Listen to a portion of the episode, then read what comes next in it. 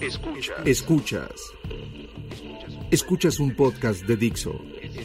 Escuchas Crimen Digital con Andrés Velázquez.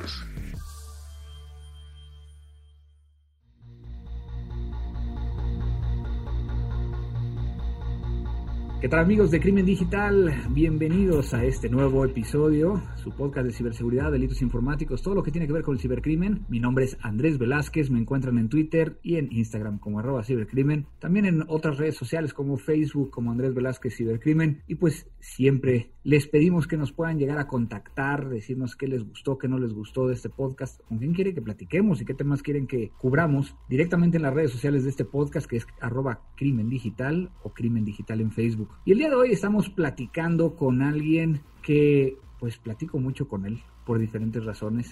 Alguien que tiene una perspectiva y tiene una forma de unir lo que muchos dirían que son dos mundos. Y ahorita vamos a platicar con él. Víctor Martínez, bienvenido a Crimen Digital. Mi estimado Andrés, un placer estar contigo. Como bien lo dijiste, platicamos seguido, temas profesionales, algunos no tanto, pero siempre un placer estar aquí contigo este, y conversar, compartir experiencias. Y pues eso es lo que queremos llegar a hacer con todos nuestros podescuchas y como lo hacemos ya una tradición aquí en Crimen Digital, te pediría que me dijeras quién es Víctor Martínez cómo se metió en este tema. Y eso es la parte importante para aquellos que nos están escuchando que quieren llegar a meterse y que luego no saben, porque en tu caso sé que hay una historia ahí muy interesante. ¿Cómo terminaste donde te encuentras ahora? Bueno, pues antes que nada un saludo a toda tu audiencia, a todos los que nos escuchan. Un placer también este el encontrarnos aquí. Y bueno, mi nombre es Víctor Martínez, como bien lo dijiste. Soy egresado de la Facultad de Ingeniería Mecánica de la Universidad Autónoma de Nuevo León. Desde el 2002 y ahorita que mencionabas cómo se dio mi entrada en este mundo de la seguridad, pues es, sí es algo curioso. Y la verdad es que yo no tengo una historia de amor, ni mucho menos a esta carrera. Este, la verdad, podría ser completamente sincero, fue por una casualidad y por obra del destino, y obviamente por mis decisiones. Es algo que no me arrepiento, la verdad es, es de las mejores decisiones en mi vida después de casarme y tener hijos. Así es que, sí, fíjate, mi carrera, mi profesión es administrador de sistemas. Yo tenía claro que mi carrera iba a estar dirigida hacia el área de TI como gestor de, de sistemas. Principio fui técnico en soporte técnico, en soporte de computadores, servidores y demás y donde actualmente laboro, pero conforme eh, las oportunidades se fueron abriendo, se abrió en el 2005, tú recordarás que la Comisión Nacional Bancaria sacó el anexo número, el anexo número 52 de la CUP, en donde decía, cuando yo trabajo en el sector financiero, donde decía que debiese haber un oficial de seguridad y cuando en ese entonces yo ya tenía tres años ahí en la institución eh, desempeñando diferentes roles, obviamente en el tema de tecnología, y digamos que era todólogo, en aquel entonces la empresa era relativamente pequeña y nos daba la oportunidad de, de moverle a los switches, a los routers, a los a los servidores, a las aplicaciones, y se da esa oportunidad, en aquel entonces el director del sistema dice, pues hay que nombrar a una persona responsable de seguridad, lo que eso significara en ese entonces. Y ahí este, se formaron ahí un, un, clave ahí con el oráculo mágico y, y, surgió mi nombre. Tres de mis compañeros me postularon a mí precisamente por eso, porque le movía todo y sabemos que en seguridad pues es un poquito de todo. Y de ahí empezó mi carrera. La verdad, este, como experiencia te puedo decir como una anécdota curiosa, chistosa, este, nada más para que te des la idea de que eso no estaba en mi, en mi plan de carrera. Ah, en un principio este, teníamos un proveedor y uno de los principales proyectos era pues, adaptar los procesos de, de, la institución en base a una mejor práctica, como hizo en el 7001. Y lo primero que me dice, no, pues hay que implementar el sistema de gestión y mi mente ingeniero de sistemas, la primera pregunta que le hice a esta persona y dice, pues ¿dónde está la media? ¿Dónde está el CD para instalarlo? Nada más imagínate así fue, sin más ni menos fue por, yo le digo que sí fue por méritos propios que fui considerado para esa posición y de ahí empezó mi carrera en tema de seguridad. Hay una particularidad y que es lo que nos lleva a platicar el día de hoy. Obviamente, eh, donde hoy en día laboras, estás como responsable de dos áreas que en muchas organizaciones están separadas y que por alguna razón la cual yo conozco y coincido completamente, están unidas en este, en este banco, que es el tema de ciberseguridad con toda la parte de seguridad física. Y recuerdo esa, esa vez que estuvimos platicando y que estuvimos, inclusive me llevaste al lugar donde los guardias monitoreaban todas las cámaras de seguridad y empezamos a platicar de pues todas las responsabilidades que tienes del lado de, de la seguridad física, inclusive de ir a buscar e investigar cuando alguien comete un fraude en persona, este, o inclusive cuando alguien abusa ¿no? de, de ciertas circunstancias dentro de la organización. Antes de, entrar el por qué, me gustaría entrar al por qué es importante el unir ciberseguridad con seguridad. Al final del día, las, los dos formamos parte de una misma organización y buscamos cumplir el mismo objetivo. Y no vamos a hablar de rentabilidad ni mucho menos, que al final de cuentas nuestro objetivo es pues, gestionar riesgos y evitar pérdidas tanto de seguridad de información, de ciberseguridad, que mucho está relacionado en instituciones financieras, pues son pérdidas patrimoniales o de información relevante importante, y la seguridad física, pues, en cierta forma, está relacionada a lo mismo.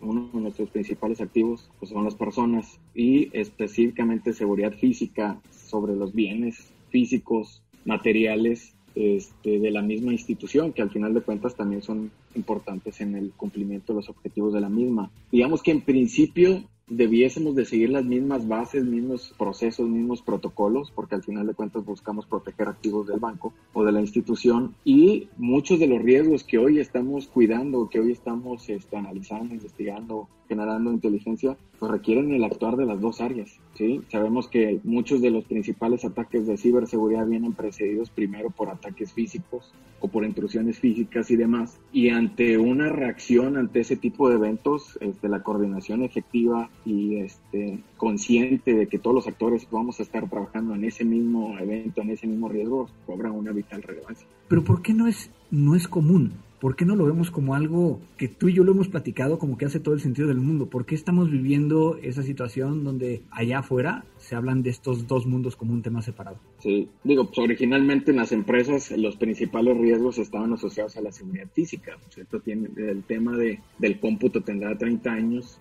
o más, en donde pues empezó a, cobrar eh, relevancia importante y los principales bienes o los principales activos de, la, de todas las instituciones pues mutaron a ser 100% digitales. Pero antes el dinero de los bancos estaban en las bodas. Antes el dinero este, los papeles, los bienes, las escrituras, todo era físico. Y obviamente la seguridad física nace como una actividad relevante para proteger esos bienes. Conforme va evolucionando el valor de estos activos a digital, este, nacen estas nuevas áreas de seguridad digital, de, de, seguridad de información, pero nacen completamente segregadas, aun y cuando hablábamos de que comparten en cierta forma los mismos, los mismos riesgos, inclusive hasta los mismos actores de amenaza. Y en base a ese, esa separación de responsabilidades y roles, porque en el tema digital nace completamente de tecnología y como tú sabes, la mayor parte de las áreas de seguridad física no están en tecnología, están en otras áreas, están en finanzas, en recursos humanos, en las contralorías, pues nacen con esa separación de funciones, por llamarlo de alguna forma,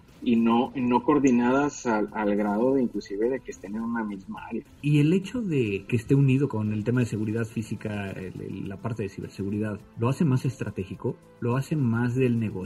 Te ayuda? Yo te podría decir, bajo mi expertise, yo tengo trabajando en una misma empresa 18 años. Yo te podría hablar de mi experiencia y dentro de mi experiencia es que sí, se hace completamente estratégico porque ya hoy estás hablando, la misma autoridad te pide, debes de tener un plan director de seguridad mucho enfocado al tema de cyber, pero lo que no sabes es que muchas de esas iniciativas deben de estar relacionadas no únicamente a seguridad física, sí a seguridad física en temas de controles de acceso y demás, con recursos humanos y diferentes áreas, pero ya contemplas un solo plan, una sola estrategia de múltiples controles, obviamente para proteger esos activos y es de forma integral. Y la verdad es que a nosotros nos ha funcionado muy bien en el sentido en donde antes pensabas que el apoyar este tipo de iniciativas, incluyendo la parte de seguridad física, es complicado concientizar a las altas direcciones y demás, pero hoy eso ya no es un problema ni para ciberseguridad, seguridad de información, ni para seguridad física. Adicional también tengo protección civil que es para proteger a las personas, también investigaciones de fraude que también viene y complementa todo esto porque al final del día esas investigaciones también van hacia las personas, no únicamente hacia los bienes y venimos y redondeamos una estrategia de forma integral desde el punto de vista de cuidar a esos activos, no únicamente en esos dos, en esas dos aristas, en esos dos dominios. Y yo creo que siempre la pregunta es desde una perspectiva que me hacen a mí mucho, ¿no?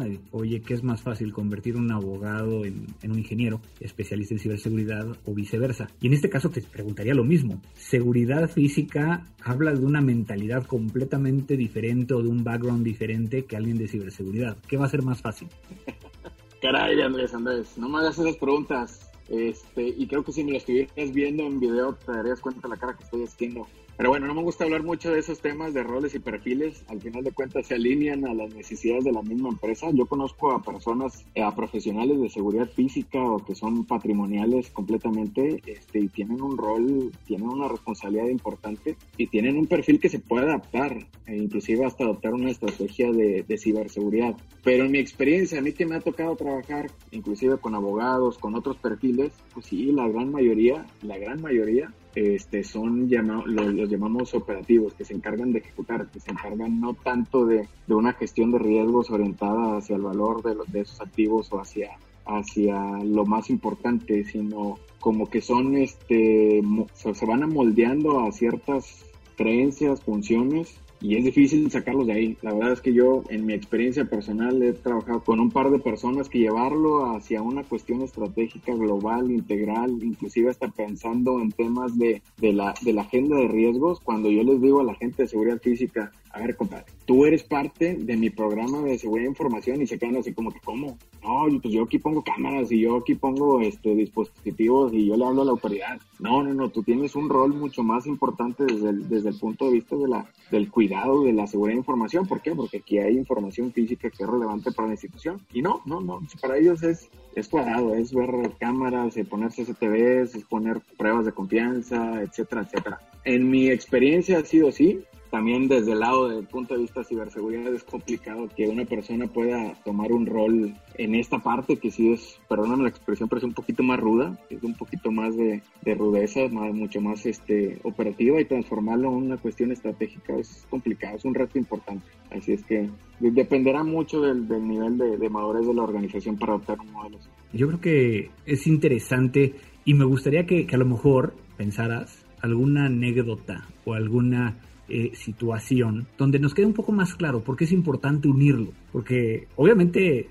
digo, yo lo entiendo desde el punto de vista de la continuidad de las cosas que se están haciendo, pero algo que, que, no te pueda, obviamente que, que, puedas llegar a decir y que pudiera llegar a complementar esta explicación. Claro, fíjate que, pues por todos es sabido que dentro del, del sector financiero, pues es uno de los sectores con mayor amenazas hacia, hacia las organizaciones, este, mayor actores de amenaza que están constantemente ahí poniéndonos retos importantes. Uno de los temas, como anécdota, y que me imagino que en todos los bancos hemos pasado por algo similar, en donde forzosamente requerimos algún tipo de reacción ante un evento, una circunstancia que pueda llegar a suceder, y se combinan las dos. El ejemplo más claro que te podría poner es, por ejemplo, en temas de cajeros automáticos, que es un activo físico con bienes físicos, en el caso del patrimonio del dinero, que están alojados ahí, pero pues tienen un background gestionado por sistemas y, y demás que requieren ciertos controles, inclusive de, de, seguridad de información, ciberseguridad. Pero cuando se dan ese tipo de reacciones, muchos de los, de los los ataques se dan físicos en primera instancia para vulnerar físicamente el cajero y posterior lógico.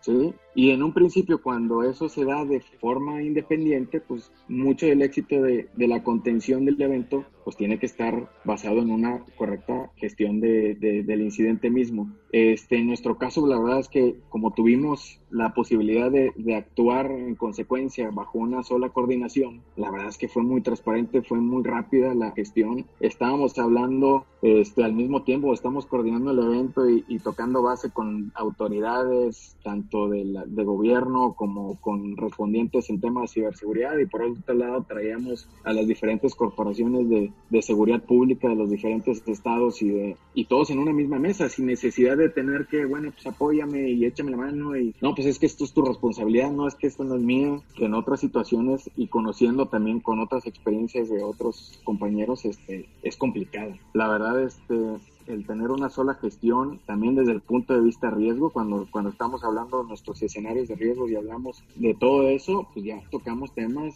de en todos los niveles, no únicamente tecnológicos, sino ya hablamos de personas, físicos y demás. Así es que la verdad eh, para nosotros nos ha funcionado muy bien y, eso es lo que te podría compartir, mi estimado. Yo creo que lo hemos platicado tú y yo, ¿no? Inclusive lo hemos vivido en algunas reuniones donde cuando ves principalmente el tema de cajeros, tienes el grupo que lo ve de, pues yo le voy a poner un candado, ¿no? Y, esa es mi solución. Y luego lo ves desde el punto de vista tecnológico y es de, pues yo voy a cifrar, pero nadie está viéndolo en conjunto, ¿no? Y es algo que me ha tocado este, verlo con ustedes en cuestión de que es mucho más fácil de que estén involucrados y, buscando una solución. Y recuerdo una de esas veces que la solución ni siquiera ni un tema de hardware ni un tema de software, sino era un tema por fuera de todo lo que estábamos platicando y que se le ocurrió a alguien que estaba ahí que no era especialista en ninguno de los dos, ¿no? Entonces, creo que eso es lo que nos hace falta desde una perspectiva de, ciberseguridad. Y yo siempre he sido, eh, y tú lo sabes, me acerco mucho a estas asociaciones de seguridad física para tratar de, decir, decirles, oigan, tu camarita va a jalar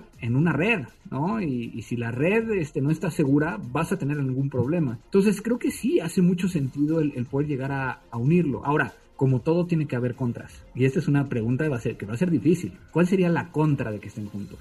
Ay, caray. La contra. No sé, nunca me he hecho esa pregunta. Al final de cuentas, ¿podemos llegar a, pensar que hubiera un conflicto de interés? Sí, fíjate, eso te iba a responder. Te iba a responder que lo principal que pudieras pensar o suponer es que hubiese un conflicto de interés, al que en una sola área, en una sola dirección o en un solo responsable hubiese la posibilidad de tener todos los controles, tanto físicos como lógicos. Pero al final del día, dentro de mi función de ciberseguridad, yo no opero la seguridad, yo la gestiono, yo la evalúo, yo la pruebo, pero no la opero, digamos que no soy el que abre la puerta. En seguridad física sí. Este, así es que con eso salvamos este, el tema de conflicto de intereses y de esa responsabilidad dual. Pero una contra, no, la verdad es que hemos tenido más beneficios que ponerme a, pensar o suponer. Lo único que sí te podría comentar es que el tema de seguridad física sí quita tiempo, es importante, relevante, y dentro de, los objetivos que nos podríamos estar marcando, yo te podría decir en cuanto a temas de, de tiempo, dedicación, en cuanto a los temas que al menos me toca gestionar, te podría decir que están un 70-30, 70 en ciberseguridad, 30 en seguridad física. Y te podría hablar de las ventajas. Ventajas es, pues te permite tener un presupuesto de forma integral en cuanto a las dos áreas y dentro de las muchas estrategias es quitar esa ceguera taller que tenemos en seguridad física de poner cámaras y sensores por donde quiera, que eso al final de cuentas se traduce en un costo importante, sino bien basado en una gestión de riesgos real, importante, que nos dé una visibilidad realmente de cuáles son nuestros principales riesgos, poder tomar decisiones, inclusive hasta decrementar el presupuesto de seguridad física a niveles importantes. Y dentro de ese plan director de seguridad que te estaba hablando es pues poner los pesos donde realmente este, es lo más relevante o las joyas de la corona de la institución y todo ese presupuesto que nos gastamos en un lado lo puedo ejercer en el otro si ese fuese un problema y es parte de lo que estamos haciendo. Ahora, tú tienes esta, esta posibilidad de estar en estos dos en estos dos mundos. ¿Tienes las mismas preocupaciones que tienen alguien que solo ve la parte de ciberseguridad o que solo ve la parte de seguridad? ¿O tú puedes llegar a, a ver riesgos mucho mayores que estén combinados? No, yo creo que dentro de la agenda de riesgos que puede llegar a tener una empresa este, nosotros tenemos la oportunidad de conjuntarlos, de verlos de forma integral, pero al final de cuentas creo que van y caen donde mismo. Lo único es que sí, si no ves de forma integral este, las amenazas que podrías tener en la parte física, te podrías quedar corto o si no los integras. Se pudiese hacer con diferentes áreas, diferentes cabezas, por llamarlo, pues sabemos que siempre va a ser más complicado, porque dentro de esa también dentro del manejo de egos y de responsabilidades alguien quiere sobresalir o quisiese sobresalir, pero no, no, no considero que yo pudiese tener más o tener más visibilidad o mayor este, conocimiento de esos riesgos por tener o estar en esta área. Es algo que si se hace de forma coordinada y se hace de forma basada en un correcto procedimiento, un correcto modelo de gestión de riesgos, pudiesen estar este, gestionados de una forma adecuada. Y en ese sentido, ¿qué es lo que te preocupa ahorita? ¿Cuáles serían los, las preocupaciones mayores hacia el sistema financiero? En la parte de ciberseguridad, mi estimado. de hecho, sí, sí, by far, eh, sí, muchísimo. Este, de hecho, te podría decir que dentro de la agenda de riesgos de seguridad física, sí tenemos algunas cuestiones hacia nuestros clientes, colaboradores, obviamente todo el tema protección civil, el cuidado hacia las personas, ahorita con el tema de la pandemia cobró una importancia relevante Esto es algo que, que la verdad dentro de, de, la gestión de mi tiempo es algo que le estoy invirtiendo mucho. La parte de seguridad física o bienes inmuebles patrimoniales es, digo, la, la, ceguera taller que tienen esos profesionales de antes en donde no se gestionan los riesgos adecuados nos hizo cometer algunos errores. Errores no de consecuencias graves ni mucho menos, pero sí en la gestión de, de los recursos y demás. Y la verdad es que los riesgos que hoy tengo en tema de seguridad física, de sucursales y demás, no te puedo decir que están controlados ni que estén este, niveles altos ni mucho menos, pero nos permite gestionarlos, nos permite con una adecuada gestión. Hoy, por ejemplo, antes nuestra agenda de riesgos eran asaltos, asaltos, asaltos a sucursales y asalto no nos quitábamos. Hoy ya estamos gestionando desastres naturales, las mismas pandemias, las capacitaciones, este, certificaciones de protección civil, extorsiones y otras cosas que antes no se veían y en donde invertíamos mucho dinero, o voy a quitar la palabra mucho, se ejercía un presupuesto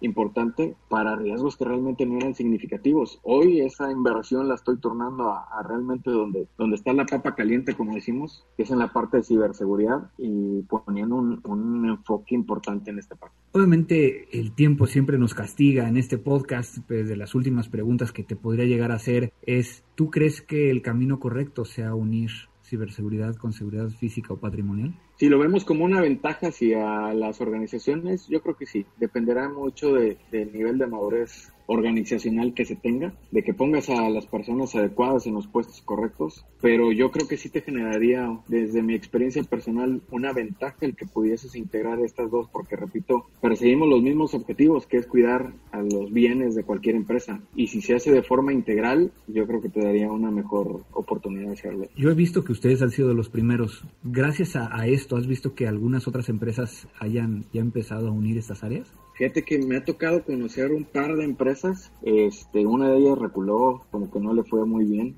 Y no, la verdad es que no lo he visto generalizado. La verdad es que se sigue manteniendo como dos unidades de negocio o dos unidades ahí independientes, que cada quien gestiona sus riesgos y se unen en algún punto, en algún punto de, de reacción, en algún evento, en algún incidente, pero como una gestión centralizada, no, no me ha tocado verla. Yo creo que es algo que debería de visualizarse como algo bueno no te podría decir bajo qué perfil. Yo soy ingeniero, administrador de sistemas. Comparado con, un, con una persona de seguridad física, soy agua y aceite, mi estimado. Pero al final de cuentas, lo que hago es gestionar recursos, gestionar gente, gestionar procesos. Y ya la parte dura, pues bueno, ya es poner gente que sepa hacer su trabajo ahí. Y gestionar riesgos, obviamente. Y gestionar riesgos. Que es la parte más importante. Que te podría decir que es la parte más complicada que me tocó. El cambio cultural de un área, vamos a llamarla operativa, para convertirla estratégica y tomar decisiones en base a esto que estamos hablando, la verdad es que me costó y me costó bastante. Tuve que desprenderme ahí de elementos valiosos que la verdad es que no, no nos daban un valor hacia lo que estábamos buscando, hacia ese cambio de enfoque y puse piezas relevantes, importantes que la verdad es que se han podido adaptar a estas circunstancias y hoy te puedo decir que en la parte de seguridad física estamos generando valor a la institución.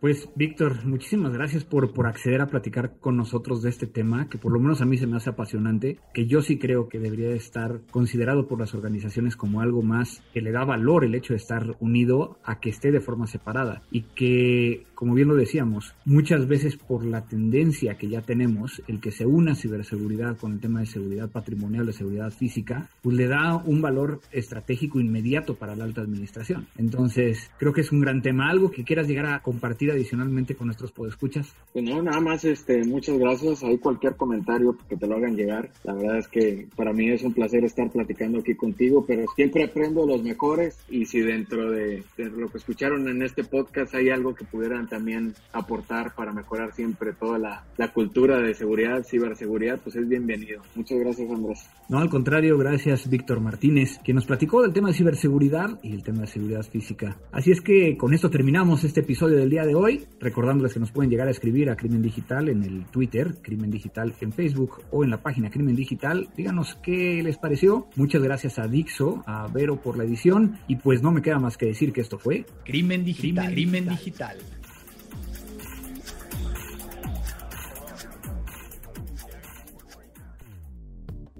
Dixo presentó Crimen Digital con Andrés Velázquez. La producción de este podcast corrió a cargo de Verónica Hernández. Coordinación de producción, Verónica Hernández. Dirección General, Dani Sadia. With Lucky Land slots, you can get lucky just about anywhere. Dearly beloved, we are gathered here today to. Has anyone seen the bride and groom? Sorry, sorry, we're here. We were getting lucky in the limo and we lost track of time. No, Lucky Land Casino, with cash prizes that add up quicker than a guest registry. In that case, I pronounce you lucky. Play for free at LuckyLandSlots.com. Daily bonuses are waiting. No purchase necessary. Void where prohibited by law. 18 plus. Terms and conditions apply. See website for details.